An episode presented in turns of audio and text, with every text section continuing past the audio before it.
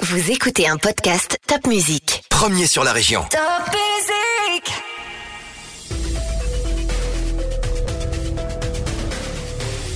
Bonjour, c'est Anne-Sophie Martin pour le podcast L'essentiel, c'est la santé. Avec nous dans le studio, professeur Anne chirurgien thoracique, et docteur Guillaume Pamard, roncopneumologue. Tous deux, vous exercez au Nouvel Hôpital Civil de Strasbourg. Bonjour. Bonjour, Madame Martin.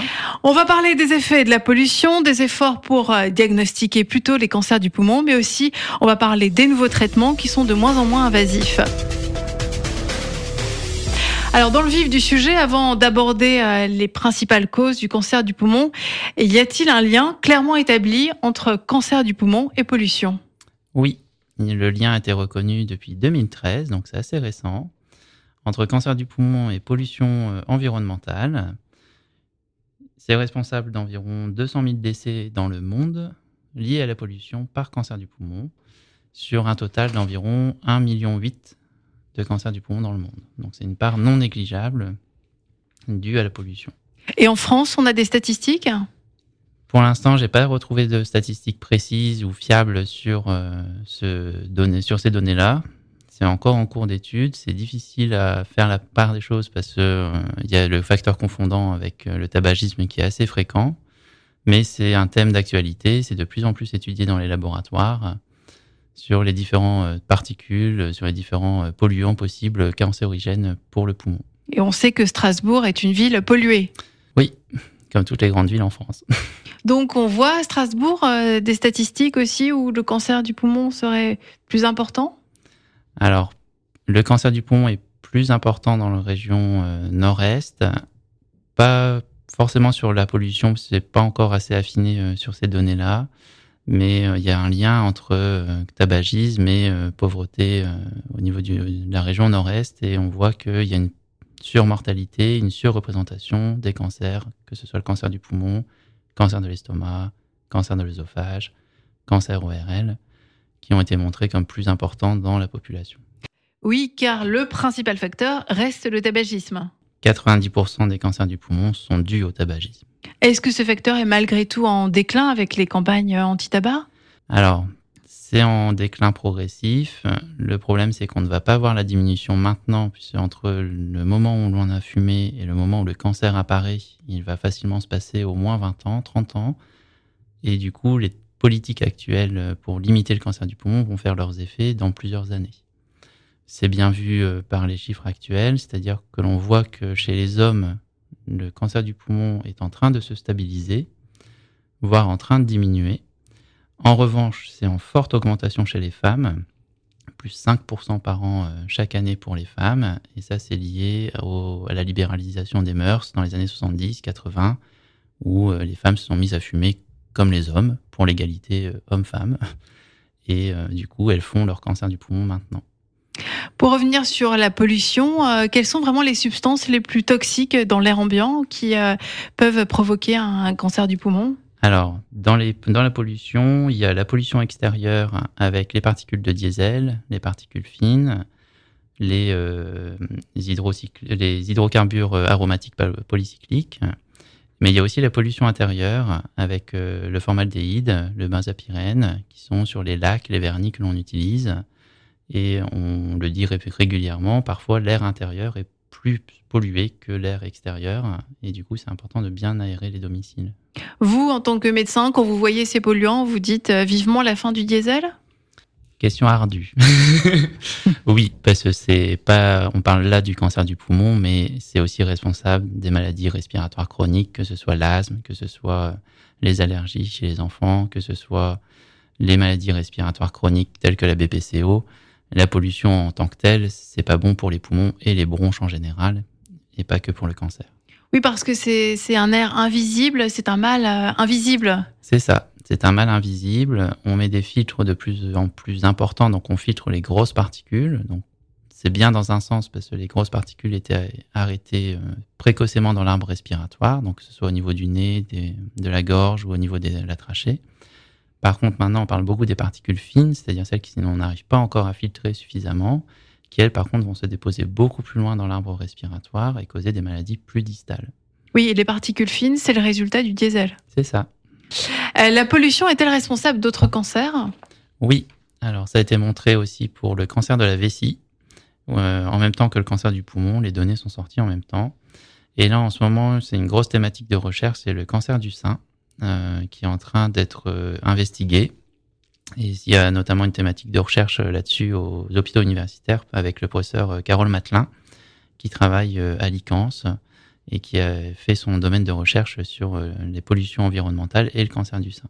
Elle a reçu un prix là-dessus euh, par la ville de Strasbourg euh, et elle a promis des résultats pour dans un an ou deux ans. Donc vous, en tant que médecin, on peut dire vous êtes inquiet de, de la pollution et euh, il est temps que les pouvoirs publics prennent des, des mesures face à cette pollution?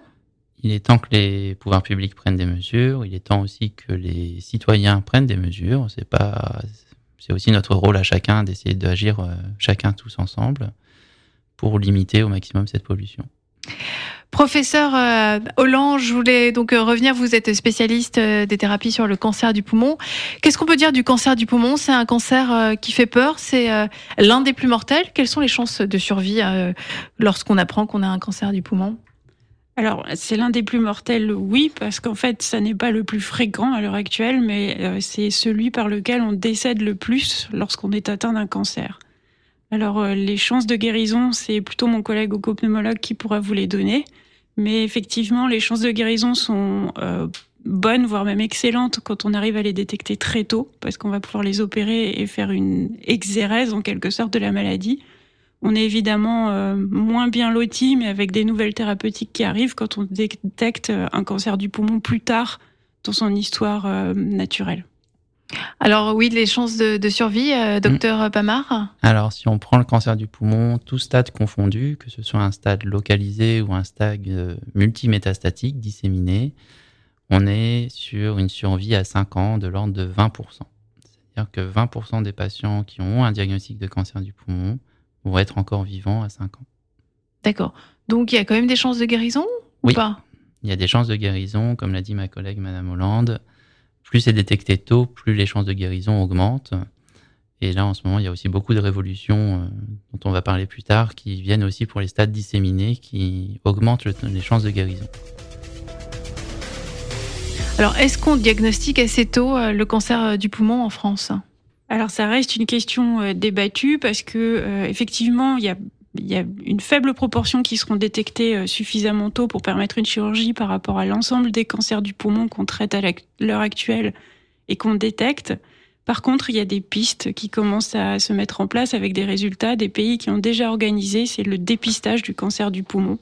Alors, soit euh, identifier les, les gens qui sont à risque parce qu'ils sont fumeurs, parce qu'ils ont été exposés à certains toxiques bien particuliers, et d'organiser un dépistage systématique de ces personnes, ce qui n'est pas forcément le cas à l'heure actuelle de façon organisée euh, sur le territoire national, mais qui l'est dans d'autres pays.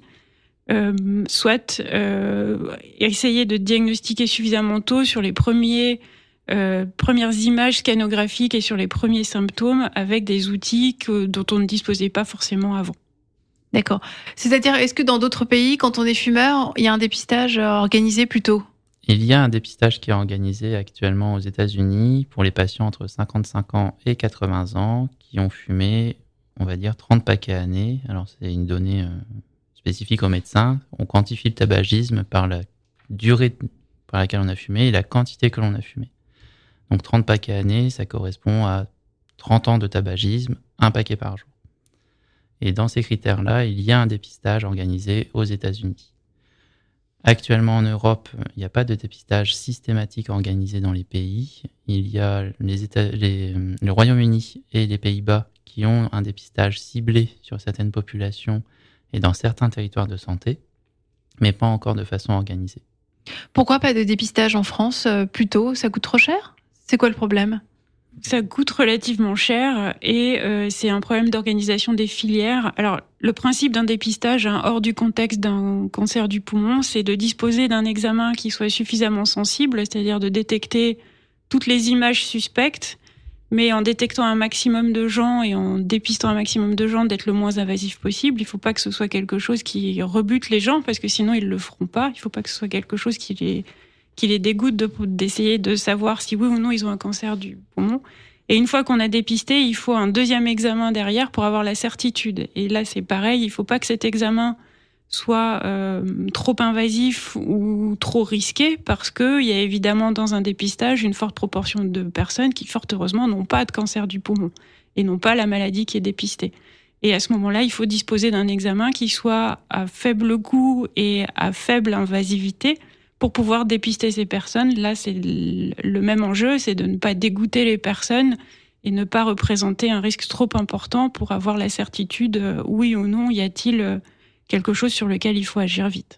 Oui, c'est-à-dire que les, radios, c'est ça? Enfin, C'est de l'imagerie médicale? Enfin, Ça se passe comment le dépistage? Alors, actuellement, c'est plutôt la technique euh, d'un scanner que l'on va appeler LODO, c'est-à-dire un scanner thoracique avec faible irradiation, qui va avoir l'équivalent de la radiographie au niveau euh, de l'irradiation, mais qui va être plus précis parce qu'il va nous permettre de cartographier plus précisément les euh, anomalies, de mieux les caractériser et de pouvoir orienté vers une imagerie suspecte pour laquelle un deuxième examen est indiqué ou une imagerie non suspecte où l'on continue la surveillance.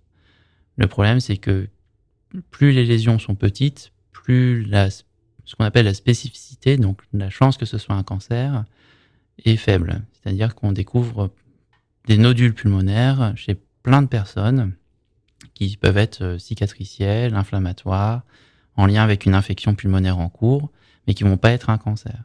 Et toute la difficulté, c'est de réussir à faire le tri entre ces patients qui ont un nodule bénin ou un nodule qui va être malin ou suspect d'être malin et que l'on doit continuer à explorer.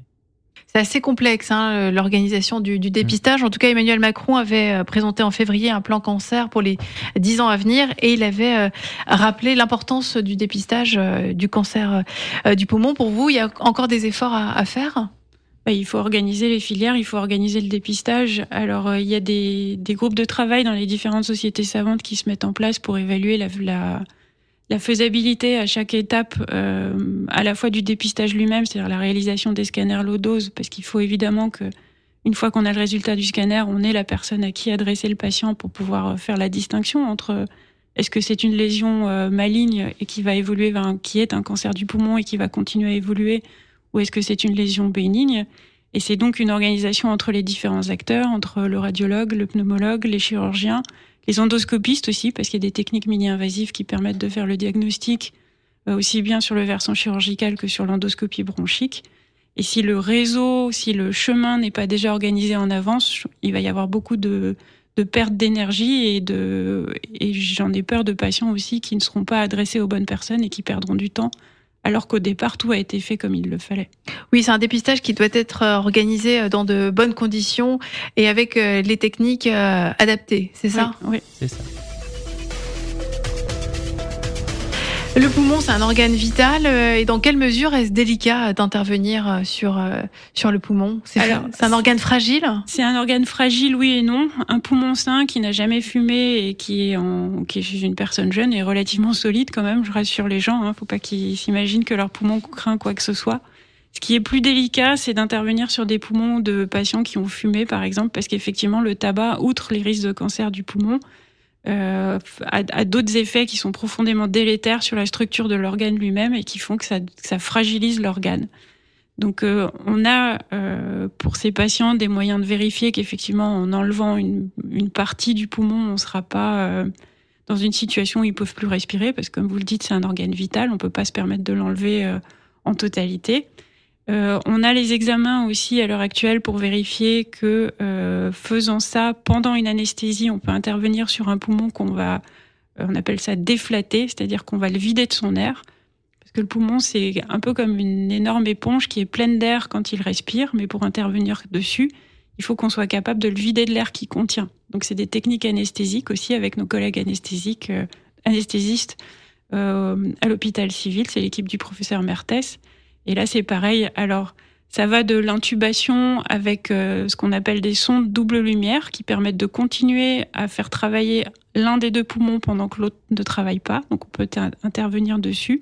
Et puis, c'est des techniques très poussées avec des, des appareils euh, qui s'appellent qui sont des appareils ce qu'on appelle de la jet ventilation. Et ça, c'est effectivement euh, hautement spécialisé. C'est aux hôpitaux universitaires et ça permet de continuer à intervenir quand on ne peut pas se permettre de vider un poumon de son air parce que par exemple la fonction respiratoire d'un patient est vraiment trop limite, eh ben on peut continuer quand même et on peut intervenir, faire du diagnostic sur des poumons en utilisant ces techniques-là.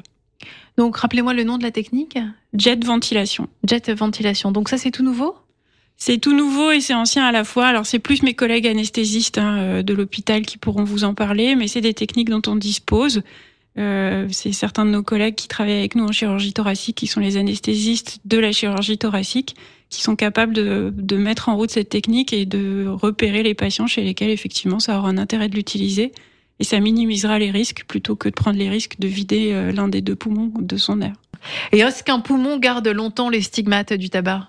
Longtemps, oui, parce que euh, on, on, le voit nous chirurgicalement quand on les voit, parce qu'on les voit à l'œil nu. Finalement, on les aborde directement. Euh, Quelqu'un qui a fumé il y a même il y a 20 ans, euh, certaines des particules de toute façon qui sont issues de la fumée de tabac se déposent de façon définitive. Elles sont jamais euh, complètement assimilées par l'organisme et ça tâche les poumons. Ça fait de l'anthracose de la même façon que la pollution fait de l'anthracose. Il y a des taches euh, grisâtres sur les poumons et ça reste comme ça définitivement. Alors ça, c'est pour l'aspect coloré. Et puis, il y a ce qu'on appelle la bronchite chronique et l'emphysème. Euh, c'est des bulles qui se forment, c'est une destruction du poumon. Alors, euh, tout ou partiel, hein, mais il y a des zones du poumon qui sont détruites et qui sont définitivement détruites. Alors, on peut intervenir dessus aussi pour d'autres raisons que du cancer du poumon, mais ça reste des poumons très fragiles et les bulles d'emphysème ne disparaissent jamais. Donc le tabac fait euh, des dégâts euh, qui sont euh, définitifs et même après avoir arrêté de fumer 20 ans après, on voit encore les traces. Oui, Oui. oui. Il est important d'arrêter de fumer parce que ça stabilise les lésions. Ce qui est déjà détruit, malheureusement, perdu, ne sera pas récupéré. Par contre, le fait d'arrêter de fumer va limiter, ralentir le cycle de destruction et va permettre aux patients de vivre plus longtemps et en meilleure forme avant de faire des complications. Donc vous, vous voyez des patients euh, qui ont des cancers du poumon, donc qui sont d'anciens fumeurs, enfin vous des, des, fumeurs. Pas que. Pas que, pas que. Oui, ça, ça, vous, ça vous pose aussi des, des questions. Euh, parfois, vous voyez des, des personnes qui n'ont jamais fumé et qui développent un cancer du poumon? Oui, c'est une catégorie particulière. On l'a dit tout à l'heure, c'est 90% des cancers sont dus au tabagisme. Ça ne veut pas dire que 10% sont forcément sans cause particulière. Mais il y a une, c'est une des révolutions récentes dans la médecine, c'est-à-dire un peu plus de 10 ans, des patients jeunes, parfois très jeunes, hein, entre 20 et 30 ans, qui n'ont jamais fumé, font un cancer du poumon. C'est expliqué par la présence de certaines mutations dans la tumeur et ça nous permet de proposer aux patients d'autres thérapies ciblées, d'autres traitements que les traitements classiques du cancer, avec une espérance de vie meilleure que un patient lambda fumeur. D'accord, il s'en sortira normalement mieux, c'est ça? Il s'en sortira différemment. Et donc les nouvelles euh, méthodes, c'est l'immunothérapie? Alors, il y a l'immunothérapie, ça rentre pas dans, dans ce que je viens d'expliquer, ça c'est la deuxième révolution ces cinq dernières années. Donc première révolution depuis dix ans, la mise en évidence de mutations et de thérapies ciblées sur ces mutations. Et deuxième révolution maintenant depuis cinq ans, c'est l'arrivée de l'immunothérapie qui se répand de plus en plus. Elle a été d'abord étudiée dans le cancer de la peau, le mélanome, et le cancer du poumon quelques mois après. Et maintenant, c'est en train de révolutionner la prise en charge et de révolutionner la, la survie des patients quand cela fonctionne, avec des patients longs survivants, multimétastatiques, que l'on n'aurait jamais imaginé avant. Je vous ai dit tout à l'heure, c'est 20% de survie à 50, tout stade confondu. Sous immunothérapie, un patient métastatique, on arrive au même taux, ce qui n'était pas le cas avant. Et c'est une vraie, vraie révolution et c'est en train de venir de plus en plus maintenant dans les non métastatiques avant l'opération ou après l'opération. C'est en train d'être étudié et ça va probablement devenir le nouveau standard en association avec la chimiothérapie. Et c'est en train de se répandre dans d'autres cancers, dans beaucoup d'autres cancers qui avaient des pronostics effroyables comme le cancer du poumon et dont c'est en train de changer. Et vous, ça vous interpelle, oui, quand vous voyez euh, des patients euh, non fumeurs qui développent euh, ce type de cancer? Oui, c'est là où on va se poser la question des autres facteurs environnementaux. Est-ce que l'utilisation de pesticides dans certains vignobles peut être responsable? Est-ce que le Parce radon... que vous voyez, oui, vous voyez des maladies professionnelles? Alors, il peut y avoir des maladies professionnelles, euh, ça peut être aussi des maladies domestiques. Hein. Quand on habite à côté d'un champ, on fait de l'apandage avec des pesticides, ben, on est à risque, aussi à risque que l'agriculteur qui fait l'épandage lui-même. Vous avez vu des cas en Alsace? Pas directement. On essaye de les trouver, on essaye de le montrer. C'est pas facile, c'est pas évident à démontrer. Euh, c'est des pistes qui sont en train d'être explorées. Vous avez évoqué le, le radon. Il y a le radon aussi. Alors, on explique ce que c'est. C'est un gaz radioactif naturel. Et est-ce qu'il y a du radon donc en Alsace? Alors, c'est un gaz radioactif naturel qui provient de la dégradation euh, de l'uranium qui est contenu dans les roches granitiques. C'est beaucoup connu pour euh, la Bretagne et le Massif central où c'est riche en granit. En Alsace, on a aussi des roches granitiques dans les Vosges. Et du coup, ça concerne aussi la population. C'est euh, donc dans les massifs euh, vosgiens, à partir de Célestat jusqu'à Mulhouse, mais on en trouve aussi euh, aux alentours de Strasbourg. Et maintenant, vous avez, euh, normalement, quand vous achetez un bien, vous avez la notification de votre risque radon dans euh, l'achat de la maison. Donc en Alsace, il y en a surtout du côté de, de Célestat, vous avez dit Entre Célestat, de Célestat à Belfort, tout le long de la chaîne des Vosges. Pas trop dans la plaine, Plus dans les vallées. dans- C'est plus en, en montagne, c'est ça, C'est ça. Enfin, C'est surtout quand on habite à côté de roches granitiques ou en terrain humide, c'est ça aussi? Alors, roche granitique, milieu humide, pas trop. En fait, ce qui joue sur l'humidité, c'est un marqueur de ventilation. C'est-à-dire que euh, c'est surtout dans les maisons dont les caves ont été construites euh, creusées dans la roche. Le radon va s'accumuler dans les caves. Et euh, l'un- l'une des mesures de, protection, ça va être d'améliorer la ventilation des caves pour limiter, faire circuler le flux de, de radon pour éviter qu'il s'accumule. Et donc, une cave bien ventilée ne va pas être humide, une cave mal ventilée va être humide. Et donc, euh, dans ces secteurs, euh, dans les Vosges, on a noté une surexposition au radon et donc un développement de, de cancer du poumon qui est plus important? Oui. On a des statistiques, c'est quoi? Enfin, Alors, encore une fois, c'est très difficile parce qu'on est des petites populations. Hein, L'Alsace, même si c'est un gros département, deux gros départements, ça reste des petites populations. Et faire des statistiques précises, c'est difficile parce que euh, les patients fument beaucoup, donc on a, c'est difficile de faire la part entre le radon, le tabac, l'association tabac-radon. Parfois, il y a des facteurs liés, c'est ça en Il y a même des temps? facteurs liés et du coup, pour faire ce type d'études, pour montrer euh, l'impact spécifique du radon, il faut faire des études sur des grosses populations. Et euh, les études européennes qui avaient été montrées pour montrer le rôle du radon, c'était sur des centaines de milliers de personnes exposées au radon. L'Agence régionale de santé a mené euh, cet été plusieurs campagnes euh, pour prévenir des, des risques du, du radon. Mhm. Il y a des rapports sur le radon en Alsace depuis au moins 2010, euh, bien documentés, bien fournis, qui sont accessibles au public. Les mesures spécifiques ont été renforcées depuis 2016 avec la loi pollution et euh, la mise en obligation de, que le propriétaire informe le nouvel acheteur que son bâtiment est en risque radon ou en zone radon. Il n'y a pas encore beaucoup de moyens mis en place sur euh, les euh, d'aides financières, notamment sur les mesures de ventilation, les mesures de détection euh, de façon particulière. Après, il y a des campagnes régulières qui sont faites. Je n'ai pas la fréquence ou je n'ai pas les infos sur si ça a été fait cet été ou pas, mais je sais que c'est fait régulièrement. Il y a assez d'informations pour vous sur le radon? Euh, non, pas auprès du grand public. Parce que moi, j'ai vu une campagne cet été, mais avant, j'en avais jamais entendu parler. Enfin, c'était une Mm. campagne de l'Agence régionale de santé sur certains territoires en Alsace. Mais auparavant, euh, je m'étais jamais inquiétée des risques du, du radon. Mm. Alors, ça vient de plus... Les informations sont, on va dire, au niveau professionnel, on les connaît depuis longtemps. Après, au niveau du grand public, c'est difficile à faire passer le message ou à, à lancer des campagnes.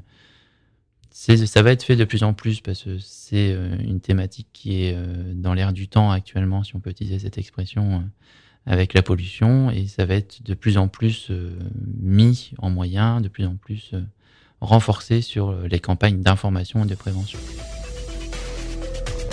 Après ces précisions sur le radon, merci euh, docteur Pamar. Maintenant, professeur Roland, peut-on revenir sur les progrès réalisés grâce à votre technique très peu invasive d'intervention sur les lésions pulmonaires de très petite taille? Est-ce que grâce à cette technique, on peut guérir d'un cancer du poumon? Alors, euh, c'est une technique qui effectivement est nouvelle et qui est notamment possible parce qu'il y a un équipement particulier qui est lié à la présence de l'IHU euh, dé- dédié euh, à la chirurgie combinée à l'image ici à l'hôpital universitaire. Effectivement, c'est une technique qui permet de, euh, sur des tout petits nodules qui pourraient être suspects d'une localisation maligne, euh, notamment le cancer du poumon chez des personnes qui auraient été dépistées, de repérer des nodules qui ont une très petite taille, qui seraient euh, pas accessibles par un autre moyen, y compris l'endoscopie et les nouvelles techniques d'endoscopie, et qui peut être réévalué par le fait que on dispose d'une salle opératoire hybride vraie, c'est-à-dire c'est un bloc opératoire qui est équipé pour faire de la chirurgie, et dans les instruments qui équipent cette salle, il y a un scanner, ce qui permet, euh, alors que le patient est déjà installé, de repérer un éventuel nodule ou plusieurs nodules même chez la même personne qui sont suspects, qui peuvent être repérés par nos confrères radiologues ou par nos confrères bronchoscopistes en temps réel avec une image scanner qui date du jour même ou de l'instant même en fait. Et à partir de là, une fois qu'il a été repéré par les bronchoscopistes ou par mes confrères radiologues, c'est l'équipe du professeur Gangi qui fait ça, euh, on, se, retrouve à, à, pouvoir euh, faire une exérèse qui est très ciblée sur le nodule, donc qui emporte très peu de, tissu pulmonaire et qui permet alors d'avoir un diagnostic sur le nodule. Donc on dispose du nodule, ce qui a son importance pour euh, toutes les données dont on a discuté tout à l'heure sur les nouveaux traitements, parce que si effectivement ce nodule prouve sa nature néoplasique et le fait que c'est un cancer du poumon, son analyse et l'analyse des différentes cellules, euh, est-ce que les cellules sont porteuses de ces fameuses mutations pour lesquelles on a maintenant des thérapies ciblées, ou est-ce que ces cellules sont porteuses des récepteurs et des cibles qui permettent une efficacité dont on saura que l'immunothérapie sera d'autant plus efficace dessus? À ce moment-là, on dispose du tissu et on dispose de suffisamment de tissu pour faire toutes les analyses et on augmente du coup les chances de guérison d'une part parce qu'on a traité le nodule, on peut le faire dans le même temps, on est dans un bloc opératoire. Donc si on détecte un cancer qui est accessible à un traitement, on l'opère tout de suite, on n'a pas besoin d'attendre et de, de rajouter des délais. Et d'autre part, on dispose du tissu. Donc si c'est un nodule au milieu d'une maladie plus diffuse, on sait tout de suite quels seront les médicaments qui pourront agir dessus. Donc vous avez un nouveau bloc opératoire, c'est ça? Enfin, des investissements ont été faits pour euh, Alors c'était répondre à cette demande? C'était la construction des IHU. C'est l'IHU qui est à Strasbourg qui est dédié à la chirurgie guidée par l'image. Euh, vous avez un IHU à Bordeaux qui est dédié à la cardiologie. Vous avez un IHU à Marseille qui est dédié aux maladies infectieuses. Euh, à Strasbourg, c'était la chirurgie guidée par l'image. Donc il y a une salle effectivement euh, de très haut niveau. Il y a très peu de salles comme celle-là sur le territoire national. Euh, il y en a très peu, euh, même à l'international. Et pour ce qui est de la chirurgie thoracique et de la résection de nodules pulmonaires, en, cherchant un petit peu, on s'aperçoit qu'en fait, on est les seuls à le faire sur le territoire national. Et il y a quelques équipes au monde qui ont cette installation de pouvoir euh, tout de suite faire un scanner, avec le scanner en temps réel, repérer un nodule, faire l'exérèse avec ce qu'on appelle une épargne parenchymateuse, c'est-à-dire que euh, sur un poumon qui aurait été abîmé par, euh, ben, disons, de la pollution ou un tabagisme, on enlève un minimum de tissu tout en enlevant euh, la totalité du nodule et pour faire les analyses dessus qui permettent ensuite de se donner un maximum de chance, soit pour le guérir d'emblée parce que on est dans le bloc opératoire, on peut l'opérer, soit de donner les bons médicaments adaptés thérapie ciblée ou immunothérapie. Oui, car grâce à cette salle de bloc opératoire avec cette imagerie, vous arrivez à intervenir au plus près, c'est ça? C'est au plus près, c'est-à-dire que c'est des nodules qui font 3 à 4 mm hein, pour les plus petits qu'on ait enlevés jusque-là. Ça permet d'opérer des gens qui ont des fonctions respiratoires limitées ou qui ont des fonctions respiratoires qui doivent être préservées à tout prix. On a opéré comme ça des gens qui ont eu des greffes pulmonaires, hein, donc c'est des gens qu'on opère pour guérir d'une insuffisance respiratoire, donc il serait dommage d'aller leur enlever les poumons qu'on leur a implantés. Et on essaye d'avoir euh, une image qui nous permet vraiment de repérer le nodule, même tout petit, même dans des endroits difficilement accessibles, parce qu'ensuite on applique une chirurgie mini-invasive et on va enlever le nodule dans sa totalité, mais un minimum de, de tissu pulmonaire. Est-ce que la médecine a fait récemment des, des progrès importants dans, dans le traitement d'autres maladies euh, pulmonaires? Alors des progrès importants, euh, il y a beaucoup de choses qui sont à l'expérimental encore, c'est-à-dire euh, c'est toutes les thérapies cellulaires et les thérapies de produits dérivés de cellules dans les maladies pulmonaires chroniques. C'est pas encore appliqué euh, de façon large échelle dans la population générale qui pourrait avoir de l'emphysème, de la bronchite chronique ou des fibroses pulmonaires. Par contre, on, reste sur les capacités techniques qui sont propres à des hôpitaux universitaires et à des centres de pointe, c'est-à-dire la greffe pulmonaire, pour des patients qui sont à des stades d'insuffisance respiratoire terminale. Oui, et au Marathon de Paris, on en a beaucoup parlé dans les médias. On a vu un jeune de, de 26 ans atteint de mucoviscidose qui courait avec le poumon d'une autre grâce à une greffe du poumon. Qu'est-ce qu'on peut dire? Les greffes du poumon, c'est quelque chose qui se fait de plus en plus couramment? C'est quelque chose qui s'est développé en dernier dans l'histoire des greffes d'organes solides. Hein. On n'avait pas, euh, jusqu'au début des années 80, les médicaments qui permettent de faire tenir un greffon pulmonaire. Euh, c'est une activité qui s'est développée du coup euh, à partir des années 80 et c'était le, le, dernier obstacle, c'était ça pour le poumon en lui-même. Les autres organes pouvaient déjà être greffés. Et c'est une activité maintenant qui devient, on dira pas routinière parce que ça reste une activité d'exception qui est réservée à des centres experts mais ça devient une activité qui se développe de plus en plus. On a encore toujours à l'heure actuelle euh, dans les registres internationaux une augmentation de l'activité globale à l'échelle de la planète du nombre de transplantations pulmonaires par an. Alors ça reste quelque chose qui est limité à des situations très précises d'insuffisance respiratoire terminale. Fort heureusement, pour des patients qui pourraient être éligibles à une greffe pulmonaire, on a d'autres médicaments et d'autres thérapies qu'on peut donner avant, de façon à, mettre un peu de distance entre le développement de la maladie et la date à laquelle on va greffer les gens. Euh, pour les mucoviscidoses, notamment, on a la chance maintenant d'avoir un médicament qui a permis de quasiment les rendre à une, rendre ces patients-là à une vie normale et qui font qu'on a pu les sortir de nos, de nos listes de greffe. Donc, euh, il y a des médicaments maintenant qui sont sortis et qui permettent de traiter la mucoviscidose et de ne plus avoir besoin de greffer ces patients-là. Euh, alors, l'histoire nous dira s'il faut les greffer plus tard, mais ils ont gagné énormément d'années de vie avec un très bon confort de vie. Mais il y a d'autres maladies qui sont toujours encore éligibles à la greffe pulmonaire. Effectivement, c'est des techniques qui, qui s'améliorent encore là à l'heure actuelle et qui sont en plein essor, oui. Donc la greffe du poumon, ça reste encore exceptionnel, mais vous en pratiquez combien, par exemple, euh, au nouvel hôpital civil de Strasbourg chaque année? Alors chaque année, il y a eu un petit ralentissement là avec le Covid parce qu'effectivement, ça a mis des bâtons dans les roues euh, d'un peu tout le monde, mais globalement, en moyenne, une cinquantaine de greffes pulmonaires par an à Strasbourg. Oui. Donc on greffe euh, le poumon d'un autre, c'est ça? D'un jeune autre enfin. C'est une chaîne euh, c'est une chaîne multidisciplinaire. Il y a beaucoup de gens qui interviennent. C'est des travails d'équipe euh, c'est pas que des chirurgiens c'est aussi des pneumologues qui s'occupent des patients avant qui s'occupent des patients après.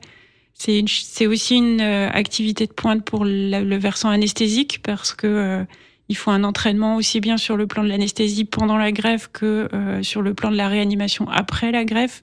Ça reste des interventions qui sont très lourdes mais oui effectivement on va on va pouvoir euh, bénéficier du poumon de quelqu'un d'autre qui est mort, qui est décédé. Et puis, euh, si les, poumons sont de bonne qualité et qu'on pense qu'ils correspondront euh, de façon fonctionnelle, c'est-à-dire de fournir une capacité d'échange et de fournir de l'oxygène finalement aux gens qui n'arrivent plus, eux, avec leurs propres poumons à faire leurs échanges gazeux comme il le faut, on ira chercher ces poumons. C'est une chaîne logistique importante avec l'agence de biomédecine. on va les chercher le plus souvent par avion, on les ramène ici. Ils peuvent passer par une étape de mise sur machine parce qu'on fait de la perfusion ex vivo pour, euh, pour rattraper certains poumons et pouvoir les greffer quand même. Et puis, euh, on greffe comme ça des gens à qui on va implanter un poumon qui vient de quelqu'un d'autre. Oui. Donc il y a quand même des progrès considérables qui ont été faits euh, ces, ces, dernières années? Sur ce plan-là aussi, oui, des progrès considérables, notamment les machines de perfusion, les, les chaînes logistiques. Euh, ça fait un peu matérialiste de dire ça, mais c'est des, c'est des organisations qui se lissent au fur et à mesure du temps. C'est des choses qui, avec le temps qui passe et avec l'activité qui s'accroît, deviennent de plus en plus euh, fluides et qui donc euh, gagnent en efficacité et en, en bons résultats aussi. Hein. Donc euh, chaque année, une cinquantaine de greffes du poumon qui sont réalisées à Strasbourg, au Nouvel Hôpital Civil. C'est l'un des plus grands centres en France on est parmi les gros centres, oui, effectivement. On est plutôt dans la moitié haute que dans la moitié basse. Mais après. On est à la pointe dans ce domaine? On est à la pointe dans ce domaine. Mais c'est quelque chose où c'est difficile de faire, en fait, un classement parce que euh, c'est des bassins de population différents, c'est des organisations logistiques différentes. À Strasbourg, ici, on est très excentré par rapport au reste du territoire national, donc on se déplace beaucoup plus. Euh, on utilise beaucoup l'avion, nos collègues parisiens utilisent beaucoup la voiture parce qu'il y a beaucoup de centres qui sont plus à proximité pour eux. Donc de, chiffrer la qualité, euh, c'est peut-être pas le classement en activité qui fait le, résultat, mais oui à Strasbourg on, on en fait une cinquantaine par an, ça nous place euh, dans les gros centres nationaux et les gros centres même à l'échelle européenne. Professeur Roland, pour euh, conclure euh, cette émission, on peut dire que sur le cancer du poumon, on a fait des, des progrès euh, importants, mais qu'en tant que médecin, quand on a des patients face à soi, on s'interroge sur les traitements, mais aussi parfois sur, de plus en plus aussi sur les causes de plus en plus sur les causes, c'est, je pense, c'est la question, ça va être la question du siècle, hein, les causes, le réchauffement climatique, la pollution de l'air, le tabagisme. comme disait mon collègue tout à l'heure, on est encore sur des, taux qui s'accroissent parce que à une époque, pour la parité, il était considéré que pouvoir fumer, c'était un signe d'émancipation des femmes, et puis finalement, ça a été plus délétère que qu'une bonne chose. C'est pourquoi aujourd'hui elles sont de plus en plus victimes. C'est pour ça qu'aujourd'hui elles sont de plus en plus victimes. On ne peut que euh, demander aux gens de s'arrêter de fumer. Et euh, on vous l'avait dit dans l'émission, les traces restent même 20 ans après sur un poumon. C'est important de le redire. C'est important de le redire. Et aussi, ça va être la question du siècle. C'est pas qu'une question de pouvoir politique, c'est tout le monde à son échelle, tout le monde euh, a sa capacité d'agir, y compris sur ses propres poumons, sur les poumons de son voisin et sur les poumons de la région entière, on va dire. Donc arrêter de fumer et puis euh, un appel aussi, oui, au pouvoir public, vous aussi sur euh, la pollution. Sur la pollution, sur le fait de diminuer la pollution, sur le fait de d'avoir des décisions fortes qui sont prises à la fois sur l'utilisation d'hydrocarbures, l'utilisation de certains matériaux à un moment donné, il va falloir se prononcer et, bien prendre ces facteurs-là en compte aussi. Car euh, c'est quand même un enjeu de, santé publique. Ça reste un enjeu de santé publique, oui. Docteur Pamar, vous vouliez conclure euh, également par euh, quelques mots sur, sur les causes. Vous en avez beaucoup parlé, vous les avez détaillées. Comme on, on vient de l'aborder, hein, le tabagisme, ça reste le principal facteur de risque. C'est un facteur de risque évitable contrairement à d'autres cancers où la génétique intervient, là c'est un, un choix de pouvoir fumer au départ. Et c'est responsable de 90% des cancers du poumon. Quand vous voyez euh, des jeunes qui se mettent à fumer, ça vous fait mal au cœur? Oui, que ce soit ça du, vous fait mal au poumon que ce soit du que ce soit du tabac, que ce soit du cannabis, que ce soit d'autres drogues, euh, ça reste important et c'est un facteur évitable. Euh, c'est quelque chose dont, dont, on pourrait réussir à se passer avec les moyens appropriés de prévention, de d'accompagnement des patients, c'est difficile d'arrêter de fumer, c'est très facile à dire, mais c'est plus difficile à dire. Donc il faut renforcer les moyens pour euh, aider l'aide au sevrage tabagique, l'aide au sevrage cannabique.